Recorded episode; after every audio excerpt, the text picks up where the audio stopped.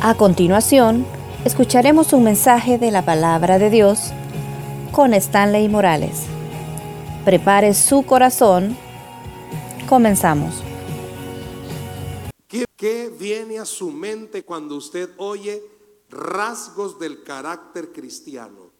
Yo compartía en mis redes una foto donde si usted se va a San Google y pone rasgos del carácter cristiano, tolerante, amoroso, fiel, eh, obediente, eh, alguien podría decir, "Eh, hermano, me está describiendo a mí. Pero cuando hablamos acerca de, de rasgos, déjeme decirle, esta mañana voy a hablar de tres que no necesariamente son los que rápidamente se pueden venir a la mente. Pero antes, un rasgo es una característica. Cada uno de ustedes tiene características, rasgos. Por ejemplo, yo pudiera decir, levanten la mano los guapos de esta iglesia. Gracias, hermano, por ser honestos con ustedes mismos. Eso. Voy a volverlo a decir, ¿verdad? Levántenme la mano los guapos de esta iglesia. ¿Y, los demás? Todos somos hermosos, fuimos hechos a imagen del Señor. Le voy a dar chance. Levánteme la mano los guapos de esta iglesia. Aleluya, mire cuánto guapo. Porque yo no sé si alguien me va a levantar la mano. Levánteme la mano los feos de esta iglesia. Rodrigo, ¿por qué levantas la mano, hijo? Sonia. Esta falta de cariño, mi amigo. Cuando hablamos de rasgos, estamos diciendo características, pero esa palabra, carácter cristiano, sabe que se, y lo voy a llevar, le voy a enseñar las dos palabras en griego de carácter y de cristiano para que vea. Ayúdeme, porfa, Fede. La palabra, o, o sí, carácter, viene de este griego. Carácter o charaza. ¿Cómo es? Carácter o... No, pero quiero oírle. Un, dos, tres. ¿Y sabe qué significa? Grabar. Diga conmigo, grabar. No, no le oigo. Grabar. La palabra carácter es grabar. Desde pequeño a usted le grabaron su carácter. Si usted vio que su mamá y su papá es bravo, ¿cómo son ustedes, hermanos? Ah, contento. le grabaron el carácter, le grabaron su personalidad, le grabaron algunas cosas. Usted no tenía el hábito de decir Dios le bendiga. Le grabaron eso a usted. Y ya es parte de usted cuando se saludan. Dios le bendiga. Ya es parte de nuestro calor. Es más, quizás usted va a la tienda y como ya lo tiene bien grabado, a la de la tienda, Dios le bendiga. A todo mundo, porque ya se lo grabaron. Eso quiere decir carácter. Te han grabado. Y mire de dónde viene la palabra cristiano. Este es más fácil, porque cristiano tiene bastante similitud en español y en griego. Fede cristiano. Con él el Señor me graba el carácter. Veamos, cristiano viene de cristianos. ¿Cómo? Cristianos. Dígalo conmigo, cristianos. ¿Qué tiene que ver con seguidor de Cristo? Se lo digo entonces juntos. El carácter cristiano es que nos graban el carácter o nos graban la personalidad, nos graban la forma de ser de Cristo. Se le nota a alguien cuando es aficionado de un equipo de fútbol. Se le nota a alguien cuando es aficionado a la música. Se le nota a alguien cuando es aficionado a la comida. Porque la comida nos graba. Nos tiene bien grabados. Bendito aquellos que el metabolismo no los graba, hermanos. Qué bendición. Pero nos graba. Y en este caso, el mensaje de esta mañana es, identifique esos rasgos que si usted los tiene, que por ser un seguidor de Cristo, debería de tenerlos grabados. Acabamos de estar pasando, hoy ha bajado quizás un poco, hace unos meses usted y yo cuando comenzó la, el estado de excepción, usted se recuerda, entramos en una etapa bien difícil. Amigos, pastores que en algún momento en su loca vida fueron de estos grupos, fueron llevados presos. ¿Por qué? Porque en sus cuerpos se grabaron. Ellos no tenían que decir absolutamente nada. Se les miraba en el cuerpo un número y por ese número se lo llevaban. Aunque ya no fuera. Tengo un alumno del bíblico que él perteneció a uno de estos grupos y el pobrecito, el brother, no salía para nada. Porque él en su vida loca se grabó al grupo al que pertenecía.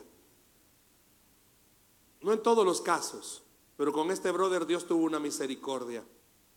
Va la policía a la casa porque alguien dijo que ahí había un ex. Tocan. Él no habló y le dijeron, vos sos. No dijo nada, tu cuerpo lo dice. No tuvo que pronunciar ninguna palabra. Se lo llevaron, pero lo sacaron. Dios hizo que lo sacaran. ¿Pero qué? No pudo evitar el cuerpo de él decía que era. Le puedo preguntar algo. Y usted sin hablar, la gente puede saber que es cristiano. No me conteste. Usted sin hablar, no, no, no le estoy preguntando si pertenece a una religión, no, si es cristiano. Sin hablar, hay rasgos en nosotros que la gente puede decir, ella sí parece, él sí parece. A veces en los trabajos hasta no nos creen, porque como ya no pueden. Hey, vamos el domingo en la mañana. Fíjate que no puedo, voy a la iglesia. Y todos trabajando, pero como somos metidos, pastor, ¿qué? Porque no nos creen.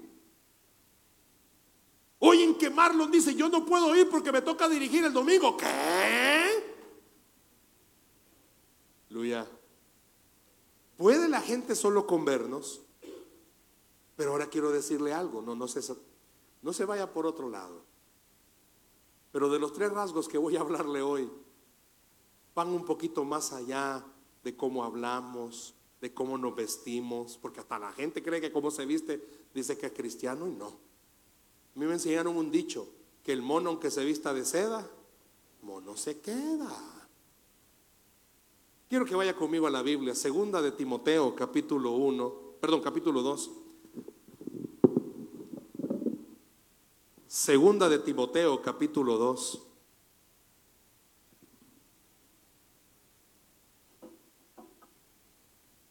Vamos, versículo 1 y versículo 2. Me va a disculpar si me vea cada rato tomar agua, pero esta cuestión de mi garganta hace que se me quede seca, literal seca la garganta y me comienza a ahogar. Así que iba a traerme un garrafón, va, pero muy feo estar con el garrafón, aunque ahí tengo uno, ya lo vi. Segunda de Timoteo, tan linda. Segunda de Timoteo, capítulo 2, verso 1 y verso 2. En pantalla no lo proyectan, pero recuerde, todo lo que usted oye, el 30% lo recuerda, lo demás lo olvida. Le van a preguntar el miércoles, ¿y de qué habló el pastor? que él estaba marcado del cuerpo. Yo no dije eso, pero como no, no nos recordamos de todo, segunda de Timoteo, capítulo 2, verso 1 y 2. ¿Lo tenemos, iglesia? Amén. Miren lo que dice la Biblia, por favor. Tú, pues, hijo mío, esfuérzate en la gracia que es en... No le oigo, ¿qué es en? Lo que has oído de mí ante muchos testigos, esto encarga a hombres, a hombres, ¿y por qué no le oigo? A hombres, ah, que no lo han puesto, o sí, a hombres fieles, que sean, que sean idóneos para enseñar también a otros. Vienen algo callados. Ay, es otra versión. ¿Cuál me está poniendo? Ah, es que el hermano fue a un culto de mormones. Está bien, no importa. Está bien. Es que Federico los, los sábados sirve en la iglesia de los santos de los últimos días. Gracias, Federico. no, está bien, perdón, tiene razón. Yo estaba. Ok, fíjese bien, por favor. Pero usted lo tiene ahí en su Biblia. Fíjese algo. El apóstol Pablo le está diciendo a don Timoteo, es broma, él no va a los santos de los últimos días. A los testigos de Jehová va. Bueno, fíjese lo que Pablo le está diciendo a Timoteo. Tú pues, hijo mío, ¿qué dice? Esfuérzate en la gracia que es en Cristo Jesús. Lo que has oído de mí ante muchos testigos, esto encarga a hombres fieles, que sean idóneos le puedo preguntar esta mañana, no me levante la mano, pero si yo le dijera esta mañana, ¿cuántos hombres fieles hay acá? No me levante la mano. Pero déjeme decirle algo. Jesús a usted lo considera un hombre fiel. Y si le tiene a la, a la par a la esposa, capaz la esposa le dice, eh, no te lo creas. Eso es el mensaje. Pero usted Dios lo considera fiel. Por eso lo tiene en este lugar. Se lo voy a decir de otra forma. Jesús, Él sabe que usted puede con esta misión de ser cristianos. Es difícil ser cristianos. Aquellos que tenemos mal carácter, ¿cuántos dicen conmigo amén que es difícil ser cristiano?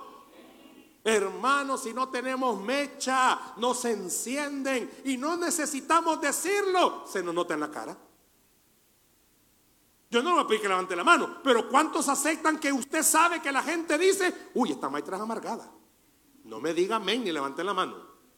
¿Cuántos hombres que estamos acá dicen, ya saben que la gente dice, uy, este maestro es bravo, este maestro como que es chucho? Porque es un rasgo que nosotros tenemos. También hay gente, por todo se ríen. Y no sé si habrá alguien así que hasta va al hospital con un gran dolor. Son rasgos. Yo tengo mi carácter, pero mi esposa me dice, vos nunca tomas nada en serio. De verdad le digo, ¿usted cree que yo no tomo las cosas en serio? Fácil de ella, pero yo sí. Pero tenemos nuestros rasgos, tenemos nuestras características y Dios le está diciendo a Timoteo por medio de Pablo, yo sé que tú puedes ser un buen representante de Cristo en estas tres cosas que voy a hablar. Usted puede, porque puede, puede. ¿Por qué puede? Porque Dios sabe que usted puede. A mí me gustó una vez que yo escuché a alguien dando asesorías para cuando uno va a entrevista de trabajo. Clave. Si le preguntan si usted puede hacer algo, usted siempre diga sí, dice. Pero si no puedo, usted diga sí y dispuesto a aprender más. Buena respuesta, va. ¿Y usted puede manejar esto? Claro que sí, pero estoy dispuesto a aprender mucho más. Porque imagínese que lo van a contratar y usted diga, no. ¿Y entonces para qué anda buscando trabajo? Porque ya no me pueden mantener en mi casa. Sabe que usted puede. Y esta mañana las tres rasgos o las tres cosas de las que voy a hablar, quiero decírselo. Usted puede. ¿Por qué? Porque Dios lo ha escogido a usted y Él lo va a capacitar para poder hacer estas tres cosas que son difíciles. Mire cuál es el primer rasgo del que vamos a hablar. Verso 3 y verso 4. Verso 3, Fede, y verso 4. Dice así, véanlo en su Biblia. Tú pues sufre penalidades. ¿Cómo? ¿Cuál es el primer rasgo que Cristo quiere que yo tenga? Que sea buen soldado. No soldado. ¿Cómo dice? Buen. Le está dando un adjetivo calificativo. Buen soldado. En su debido tiempo, Paco Flores pero el de esta iglesia allá atrás está, no el de los saquitos, yo no sé si este maestro tenga también sacos, pero el de esta iglesia allá tengo atrás, usted hasta qué rango llegó Paco, teniente, ¿verdad? Mayor, más todavía, perdóneme por más. Llegó hasta mayor, en su rango fue mayor. Por muchos no por mucho, pero sí un par de años fui el capellán del Comando de Doctrina Militar de la Fuerza Armada, así todo piojoso, pero ahí estuve, en el famoso Codén, ¿y sabe dónde es? Aquí a la par, aquí arriba. Fui el capellán por año y medio de este Comando de Doctrina Militar. Yo venía a dar los devocionales. Por un año fui el capellán de la sexta brigada de infantería en Usulután, no sé así donde me mira, todo piojoso, pero ahí me ha tenido el Señor. Y en ambos lugares pude ver algo. Cuando estaba aquí en el comando de doctrina militar y allá en la sexta brigada de infantería, pude ver algo. Estos chicharrones que le meten a estos soldados son cosas serias. Estoy todavía orando porque hay una posibilidad de convertirme ya oficialmente en un capellán militar. Solo que tengo que venir a meterme tres meses a chicharrón. Y eso es lo que me tiene así pensando y orando. ¿va? ¿Por qué? Porque son tres meses de soldado raso, pero para poder tener el grado de teniente. Uy, pero no, no voy para eso todavía. Pero la Biblia dice, como cristiano, usted y yo, el Señor quiere que seamos buenos soldados. Pero ¿por qué usa este rasgo de soldado? porque está haciéndole recordar, amigo, usted todos los días tiene una lucha. Hay alguien que todos los días quiere descabezarlo. Hay alguien que todos los días quiere desmotivarlo. Hay alguien que todos los días le pone zancadilla, le tira mentiras, le tira dardos, te quiere entristecer, te quiere desanimar. ¡Pum! Se te arruina algo. ¡Pum! No tenés dinero para esto. ¡Pum! Aparece una enfermedad. ¡Pum! Los hipotes más rebeldes. ¡Pum! La mujer está enojada con usted. ¡Pum! En el trabajo. Una guerra psicodélica en contra de nosotros, desde que nos levantamos hasta que nos acostamos. Hay una guerra, hay una batalla diaria. ¿Por qué? Porque el propósito del enemigo es destruirte. Lo vimos la semana pasada, ¿se recuerda? Por eso dice el apóstol Pablo a Timoteo, sé un buen soldado un buen soldado es alguien que está siempre preparado y reconoce, yo voy a tener conflicto en casa. Si usted va feliz de la iglesia y al subirse al carro, un pleito, y ya comienza, me robaste la bendición, vos que andás al diablo, y hasta las mamás salen ahí en cuenta. Es que tu nana tiene la culpa y ella ni está ahí. Pero como es una guerra, como es un pleito, si felices habían estado todo el día, acaramelados, todavía es febrero, acaramelados, habían andado de la mano. Y por una tontera se pelearon y se acostaron bravos.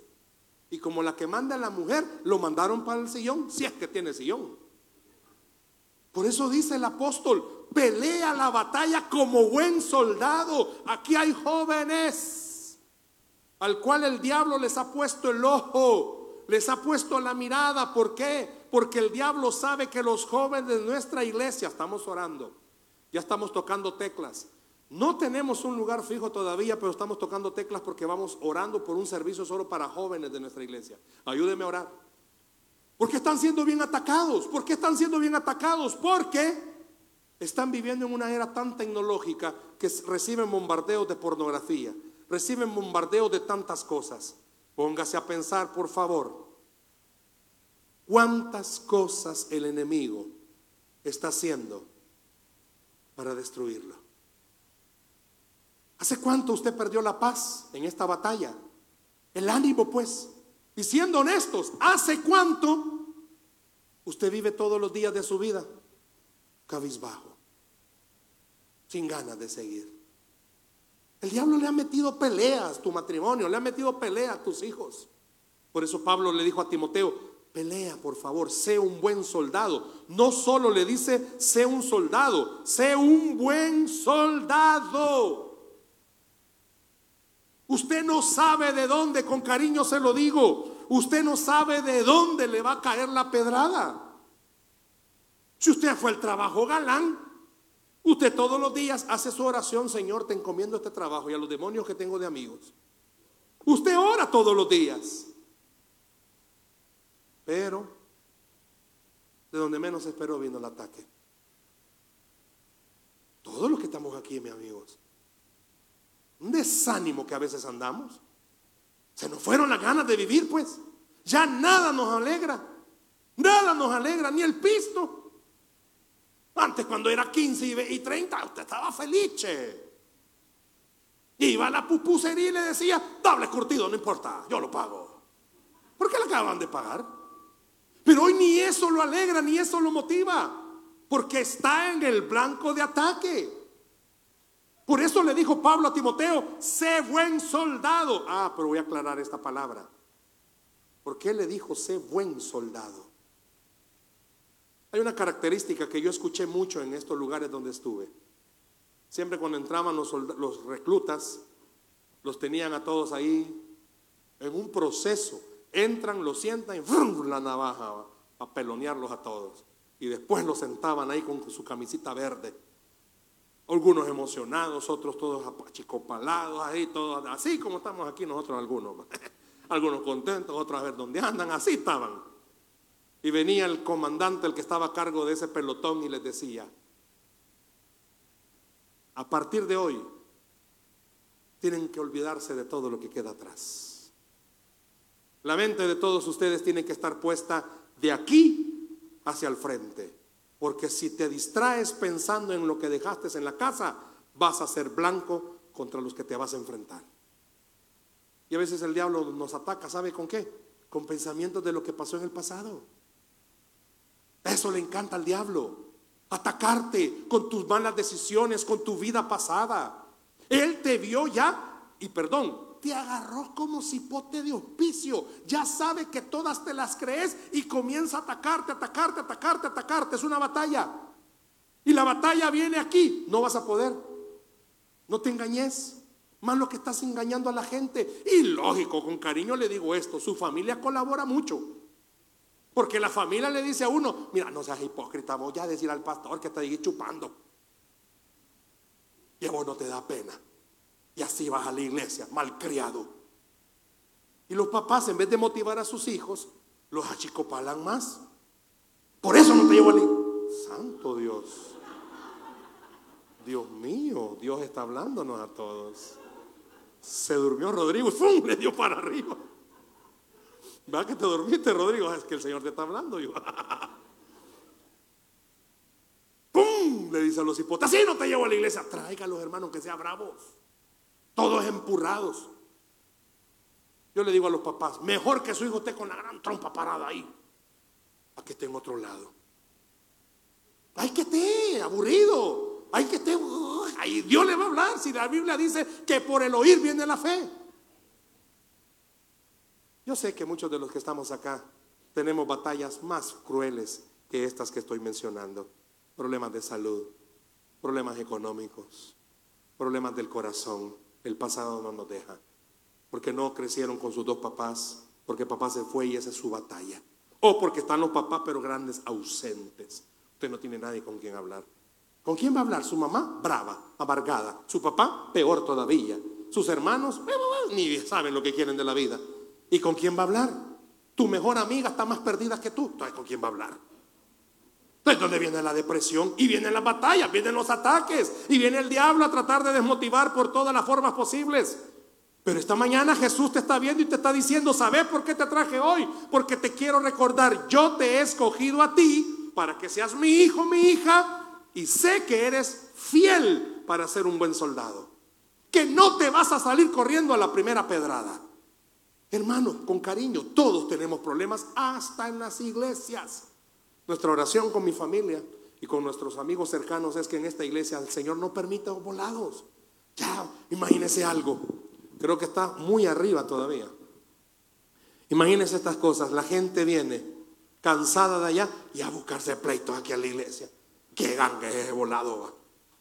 Uno viene cargado por eso, si usted se fija, todas las servidoras o todos los servidores siempre con una sonrisa, porque imagínese usted entrar por esa puerta y el que le dé la bienvenida, todo bravo, pase pues para sentarse allá, ve. Dios guarde, ¿qué es eso? Usted viene cargado y dice, voy a llegar a un lugar a, adorar a la iglesia y el que está en la entrada, como que le está diciendo, aquí no hay entrada para usted. Yo, sé, he visto cuando lo llegan a acomodar, a nadie me lo traen, va, del bucha, aquí se va a sentar que está solo. Pero es que me quiero sentar con mi familia, que aquí se va a sentar. Le digo, no creo que alguien le hayan tratado así, va. Si no, perdónenos. Hay una batalla diaria, a cada instante. Por eso Pablo le dijo a Timoteo, ¿qué le dijo a Timo? Sé un buen soldado. Un buen soldado no tiene que estar pensando en lo que pasó. Un buen soldado tiene que pensar en lo que está delante. Y oiga por favor esto. Si Dios quiere que yo pelee esta batalla, vienen a mi mente tres preguntas. ¿Por qué Dios no quita al diablo de mi camino entonces para que me vaya más fácil? Si, si, Dios sabe que el diablo me va a poner tropiezo, ¿por qué no me lo quita? ¿Por qué no enfría Dios mis pasiones? ¿Cuánto varón estará aquí, Galileo, que tiene problemas con sus ojos, tiene ojos virolos y sabe que ese es su problema? Usted no puede andar caminando por la calle con su esposa, sus hijos, porque sus ojos son virolos, se van por otro lado. También hay hermanas, ya he visto, cuando también las películas de Capitán América y Thor, y ven allá la para su hombre y es como no dio guarda, hermana. O sea, respete, por favor. Ahí Capitán América, todo musculoso, y su esposo. El Capitán América, o cuál es el otro, la roca mueve los pectorales, va. Y su esposo lo que mueve es la panza para que la vea como es, va. Respeten, hombre. Alguien pudiera decir, Señor, ¿y por qué no matan mis pasiones? Los jóvenes que están acá. Veo varios jóvenes que están en esa mera edad hormonal, va donde andan en la rebusca y la repesca. Pudieran decirle al Señor, ¿y por qué no enfrían mis pasiones? O alguien, yo no sé, si ha tratado de hacer esta oración. Señor, si ya sabes que esta maestra me hace caer porque me enoja verla, ¿por qué no te la llevas? Allá abajo hay otra iglesia, allá que vaya. No, nada de estas cosas Dios va a hacer.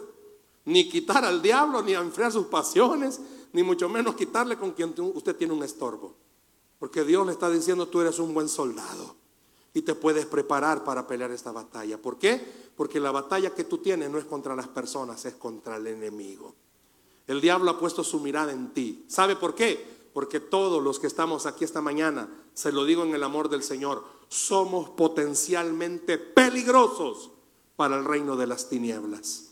Cuando un creyente le cree al Señor, no importa las veces que te hayas, tú hayas fallado. A mí me gustó una frase que mi esposa un día de estos hablando me dice, que no importa las veces, no importa lo poco que te hayas equivocado, lo que importa es las veces que te hayas arrepentido. Porque hay mucha gente que se equivoca poco y juzga a todos los que nos equivocamos a cada rato. ¿va? No, no se trata de eso. Se trata de entender. Por eso dice, abogado tienes para con Cristo. Pelea esta batalla. No importa si en esta batalla ya te pegaron algún tubalazo y andas todo herido. Dios puede levantarte y puede enseñarte. Yo sé que tú eres fiel y puedes pelear esta batalla. ¿Por qué? porque sabes que tu capitán es Cristo Jesús y Él está peleando por ti cualquier batalla que tú tengas. Usted puede ser un buen soldado, pero el segundo rasgo que Pablo le dijo a Timoteo es, verso 5, mire lo que dice el verso 5, por favor. Y también, ¿cómo dice? El que lucha como, no le oigo, el que lucha como, no es coronado si no lucha legítimamente. Pablo se cambia. No, no, no se cambia. Sigue haciendo la misma figura. El creyente es un buen soldado, pero también el creyente es un atleta.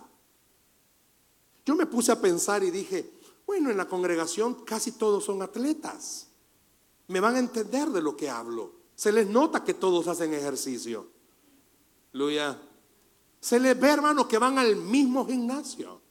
Típicos Margot. Se nota que ahí vamos juntos.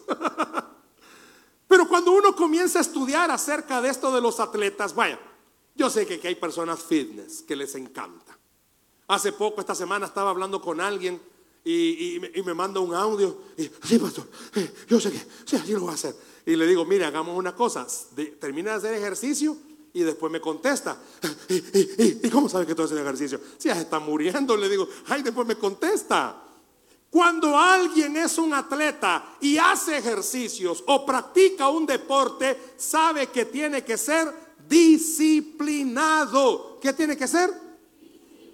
¿Y qué le está diciendo Pablo a Timoteo? ¿Querés de verdad ser un buen creyente? Sé disciplinado. Con amor le voy a decir esto.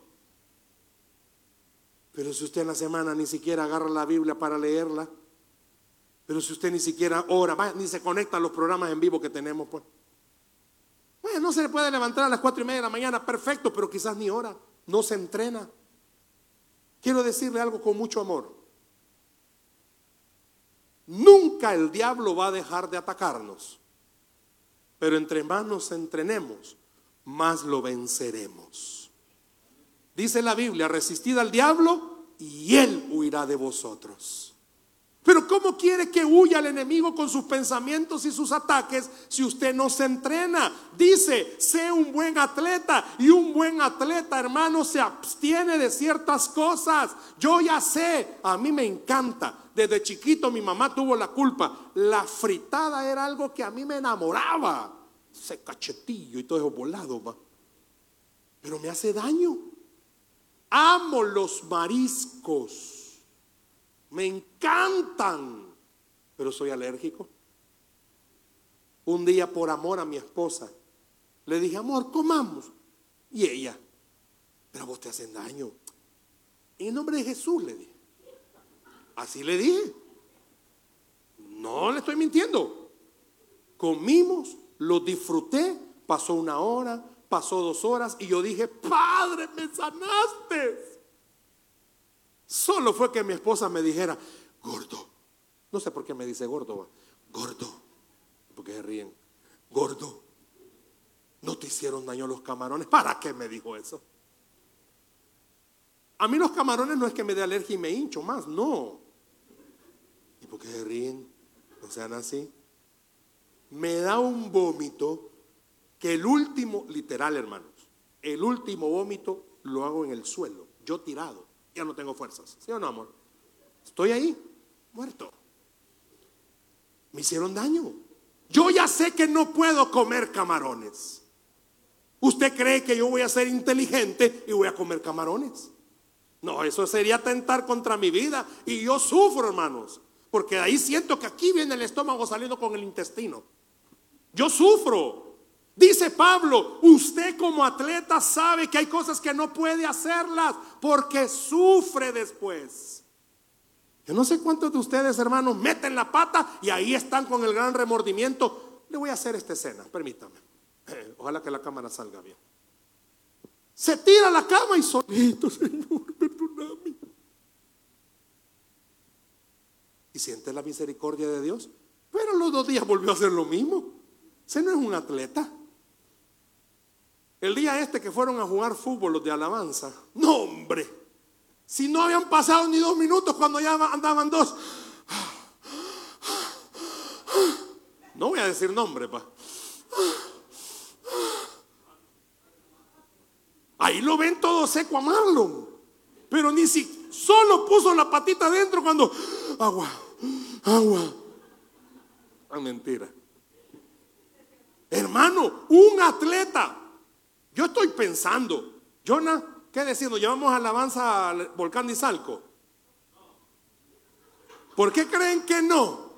Si solo decirle volcán de Izalco. Hermanos, un atleta, escuche bien esto, se prepara. Ya le dijo el Señor, todos los días el diablo te va a atacar. ¿Y usted no se prepara? Un rasgo de nosotros es Prepárese, se lea la Biblia, ore. Cuando venga a congregarse, intente, oiga bien, intente no faltar a la iglesia. Con amor le voy a decir esto, por favor, no enoje. Cuando usted deja de venir a la iglesia, por X o Y compromiso, es que Señor, tú sabes que tenía tiempo de no disfrutar esto, por lo que sea. ¿Cómo se sentiría usted cuando usted esté afligido y usted le pida al Señor algo y el Señor no le conteste y el Señor le diga, no sabes cuánto tiempo yo estaba esperando para verte así sufrir. Bien feo se sentiría. Hay iglesias que dicen que el domingo no es negociable. No hemos querido usar ese eslogan para no ser copiones, ¿va? Pero este momento no deberíamos de cambiarlo por nada. El tiempo que invertimos aquí en el culto no nos va a hacer falta en la semana, porque nos estamos entrenando. Hermanos, esta es una carrera bien difícil. Si yo le pudiera hoy sí, literal, enseñar los raspones espirituales que me he dado en esta carrera, hermanos. Me va, me va, a caer domingo, domingo 7 de abril, gracias al Señor va a ser domingo. Voy a cumplir 27 años de ser pastor. Y en 27 años le enseñara mis raspones, hermanos. Me he dado raspones sobre raspones, sobre raspones y sobre raspones. Yo tengo cuerpo atlético. ¿Por qué te reí, Yo tengo cuerpo atlético. No, de sumo no. Tengo cuerpo atlético, le digo. De sumo. ¿Qué es eso? Espiritualmente hablando, hermano. Me he golpeado por burro. Me he herido por necio, por terco. Porque ya sé que no tengo que hacer eso. Tengo que orar más. Quiero evitar eso. Tengo que orar más, tengo que leer la Biblia más, tengo que controlar mi carácter, hermano, no es pegando en las paredes. Contrólate, contrólate, contrólate. Quiero controlar mi carácter, no es mordiéndome la lengua. Controlar mi carácter no es saludar y darme la vuelta. No, eso no es controlar mi carácter. Controlar mi carácter es entrenarme con el Señor y reconocer, Señor, te necesito. Yo fallo a cada momento, mi mente falla a cada momento. ¿Habrá aquí personas que no se han mordido la lengua por no decirle algo a alguien? Tenemos que entrenarnos como buenos atletas. Por eso Pablo le dijo a Timoteo, no solo seas buen soldado, tienes que ser un atleta y un atleta tiene un entrenador y yo quiero invitarle que su entrenador sea Cristo Jesús. En los gimnasios hay entrenadores que se bajan a la gente, pero hay entrenadores. Pero en esta vida el entrenador es Jesús y él sabe. Usted va a un gimnasio y le dice al entrenador, mm, para ese cuerpo que tenés, necesitas hacer sesiones de esto, de esto, de esto y de esto. Jesús sabe dónde falla usted. Jesús sabe cuáles son sus miedos, cada cuánto le vienen esos ataques de pánico, cada cuánto esos sentimientos de depre le vienen. Porque a veces batallamos con eso. Si hay días, hermanos, que nos levantamos tan explosivos, ¡oh, la vida! en los cinco minutos, ¡qué maldita vida! ¿Para qué nací? Hay días en los que usted se levanta hablándole a todo mundo, hasta la maestra más chambrosa de la colonia, señora, que le vaya bien en los chambres. Uh". Y hay días en los que usted se levanta con ganas de no hablarle a nadie, ni a usted mismo. Usted va al baño y se mire que me ve boca. Usted mismo es. Jesús quiere entrenarlo. Jesús quiere entrenarle su vida espiritual. Pero ¿cómo lo va a entrenar, hermano, si usted no está dispuesto? No me vaya a levantar la mano, pero ¿cuántos han pagado gimnasio y nunca han ido? Gracias, hermano. No le dije que levantar la mano, pero gracias. Si cada vez que usted va al gimnasio, el dueño del gimnasio, usted, si hasta calendario le regala. Porque sabe que usted a regalarle el pisto va, solo paga y no llega. ¿Cómo quiere mejorar? Y espiritualmente, perdóneme. Pero en esta vida, ¿cómo quiere triunfar si no siquiera va donde el entrenador Jesús? Es difícil esta vida. Quedarse callado, aguantar el carácter de la gente, aprender a esperar, hermanos, aprender a esperar. Entrevistaron a un corredor, iba a las Olimpiadas, y le dijeron, ¿cuál es tu técnica con la que estás entrenando? Y el entrenador dijo, no, él no puede hablar de esa técnica, es muy, pero muy, muy especial. Todos los que estaban ahí, típico, comenzaron a hacer críticas destructivas en contra de él y el entrenador le dijo, ok, tú decides, ¿sigues entrenando como yo te digo que tienes que entrenar ¿O quieres hacerle caso a las críticas? Porque las críticas decían, si este quiere ganar, tiene que hacer lo que todo mundo hace. Y el entrenador, la clave, ¿sabe cuál era? Lo entrenaba diciéndole, donde tú eres más débil es donde más vas a entrenar. Si te cansas rápido corriendo dos kilómetros, entonces tienes que correr cuatro kilómetros. Era un entrenamiento de él. Muchos de nosotros, hermanos, en esta carrera espiritual, comenzamos a compararnos con el que está a la par. Y como el que está a la par está corriendo despacito, le bajamos ritmo. Hermano, usted no compite con el que está a la par, usted compite contra usted mismo. Al final no va a ganar el que llegue primero, al final gana el que logra llegar. Y en esta carrera de la vida es bien, bien difícil. ¿Por qué? Porque hay días en los que usted se levanta, si usted siente la gloria del Señor, hermanos. Pero hay días donde siente al diablo la par suya, no va a decir amén. Hay días donde usted tiene grandes ánimos y hay días que no. Para eso Cristo quiere entrenarlo. ¿Para qué? Para que en esta carrera usted entienda, hay días buenos y hay días malos. Y para todos los días nos quiere entrenar el Señor. Lastimosamente algunos viven con los días malos y dicen, ¿cuándo va a aparecer? Por eso Pablo le dijo a Timoteo lo tercero, verso 6. Váyanse conmigo al verso 6, por favor. ¿Qué le dijo Timoteo? Pablo a Timoteo en el verso 6. Está en pantalla. ¿Cómo comienza? No le oigo. ¿Cómo dice? El labrador. Ah, yo tengo al hijo de Federico. ¿Cómo dice? El labrador. Para participar, ¿cómo dice? De los frutos. Debe trabajar. Miren, él es Carlitos. Este niño lo conocimos bien. Bueno, además, bien chiquitín. Y hoy comenzó a servir en multimedia también. Mírenme. Démenle un aplauso de cariño. Él es tímido, pero... Dice que lo tercero o el tercer rasgo que tiene que tener, ¿cuál es? Labrador, pero no está hablando de los perros. Labrador. ¿Sabe quién es el labrador? Es aquel que cuida los viñedos, el que trabaja. Y esta parte me encanta porque el apóstol Pablo le dijo, como cristiano tienes que ser un labrador. ¿Y sabe qué significa la palabra labrador en el original? Aquel que labra, aquel que trabaja hasta quedar exhausto. A mí, me, encantan las historias que me cuenta mi esposa. Mi esposa creció en el campo, por eso es una bella flor en mi jardín. Todavía estoy en el febrero, amor. mi suegro era agricultor. Me encanta cuando mi esposa me cuenta que a las cuatro y media de la mañana la levantaban para ir a sembrar. Mi esposa sabe lo que es trabajar en la tierra, por eso trabaja conmigo. sabe lo que es trabajar en el campo. Y me, encantan las historias de ella que cuando terminaban la jornada, en casa siempre las estaba esperando mi suegra con algo para comer porque llegaban cansadas. Cuando estaba viendo esta parte del labrador, ¿cuántos de los que estamos aquí, hermanos, sinceramente, no me vaya a decir amén o si quiere dígalo, pero sinceramente, ya no aguantamos a veces, hermano. Es que es tan yuca lo que estamos pasando, men. De plano es que lo peor es que la familia ni colabora, pues. Eso es lo que más cólera le da a usted, porque la familia ni ayuda.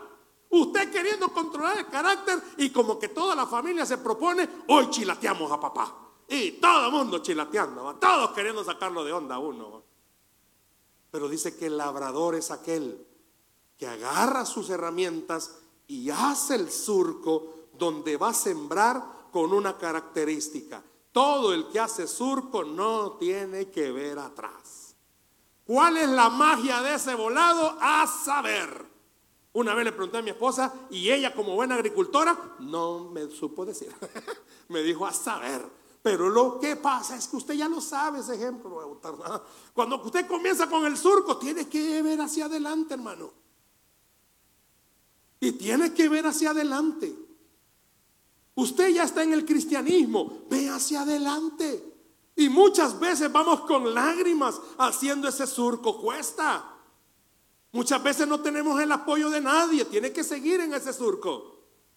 Y es más, desde que usted comenzó como cristiano, comenzaron las críticas. Dos semanas te doy. A este no le va a durar mucho. Este está emocionado. Este es como la tusa. Agarra fuego y se apaga. No nos creen. ¿Por qué? Porque ven que todavía hay rasgos del mundo en nosotros. Pero quiero decirle algo. No es el pastor el que le está diciendo, es Dios quien dice, sé que eres alguien que puede desarrollar el carácter de Cristo. Y si te cuesta, bienvenido, estás en el mejor lugar. ¿Por qué? Porque en este lugar Dios no echa fuera a nadie. Al contrario, Él nos ayuda a agarrar el arado y nos enseña, ay, vas a batallar con tu carácter, pero poquito a poquito se te va a ir quitando esa cara que tenés. Poquito a poquito se te va a cambiar esa forma de contestar. Poquito a poquito se te va a quitar la impaciencia. Dice que el labrador, desde que agarra el arado, trabaja con paciencia, esperando el momento oportuno y jamás mira hacia atrás. Estaba